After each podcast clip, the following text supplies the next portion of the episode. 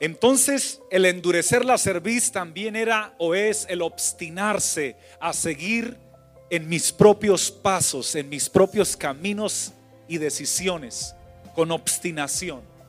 Aunque me digan que no, y aunque me aconsejen que no, y aunque Dios me hable, de todas maneras prosigo a hacerlo. Pues la palabra de Dios dice, el hombre que reprendido endurece la cerviz, de repente, diga conmigo, de repente, será quebrantado. Y es un consejo de Dios. Por eso cuando Dios lo busque y le hable, no sea de dura cerviz.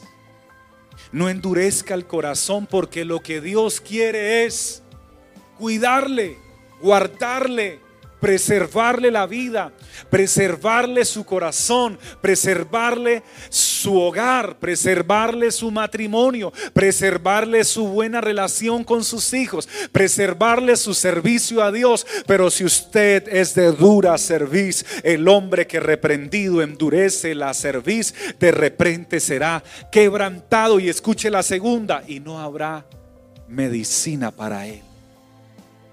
Qué palabra tan contundente. Porque hay medicina para tantas enfermedades en estos tiempos.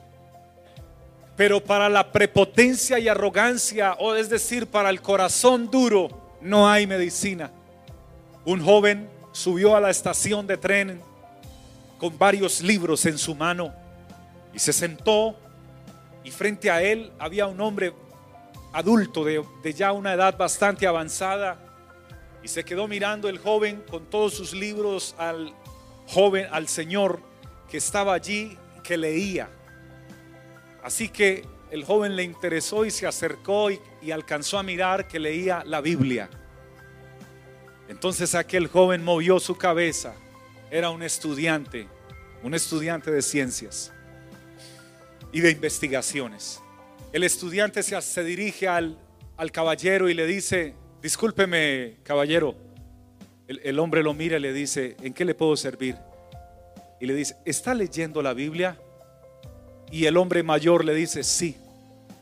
El joven con su rostro de un lado a otro le dice, ¿qué hace leyendo cuentitos y leyendo fábulas en esta época? ¿Sabía usted que eso no edifica, no construye, no forma? ¿Qué hace usted perdiendo los años de vida que le quedan leyendo la Biblia, estimado caballero? Pero lamentablemente yo voy cerca porque yo me quedo en la siguiente parada. ¿Por qué no hacemos algo? Eh, escríbame su dirección o, o si tiene alguna tarjeta suya y le voy a enviar unos libros de ciencia hasta su casa. Yo se los voy a regalar porque no quiero que siga perdiendo su vida leyendo la Biblia y que la aproveche no solo para usted, sino para sus nietos también y su descendencia. Aquel anciano se quedó mirándole y de por aquí, de dentro, de cerca de su pecho, sacó una tarjeta y se la dio. Le dijo, me tengo que ir, ya es hora de, de bajarme, así que fue un placer haber hablado con usted. Y mientras se bajaba, comenzó a leer la tarjeta que decía, profesor doctor Lois Pasteur, director general del Instituto de Investigaciones Científicas de la Universidad Nacional de Francia. Alguien dijo un poco de ciencia nos aleja de Dios, pero mucha nos aproxima más y más a Él, porque los cielos cuentan la gloria de Dios y el firmamento anuncia la obra de sus manos. Un día emite palabra a otro día. Aleluya. Otra persona expresó que el mayor placer de una persona inteligente es aparentar ser tonto cuando delante de un cuando delante de él hay un tonto que aparenta ser inteligente. Queridos hermanos, la dura cerviz nos hace tener más alto concepto de sí que el que debemos tener.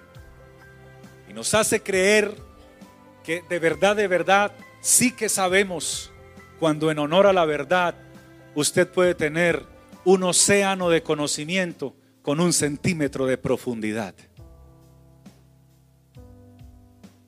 Por eso A esta iglesia le fascina brindarle la gloria al que realmente todo lo sabe y todo lo conoce y el que nos creó y nos formó y nos hizo, el cual es el verdadero Dios y la vida eterna.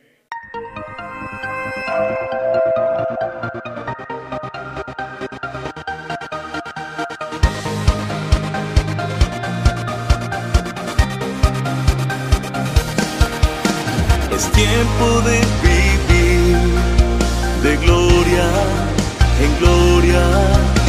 El gozo del Señor.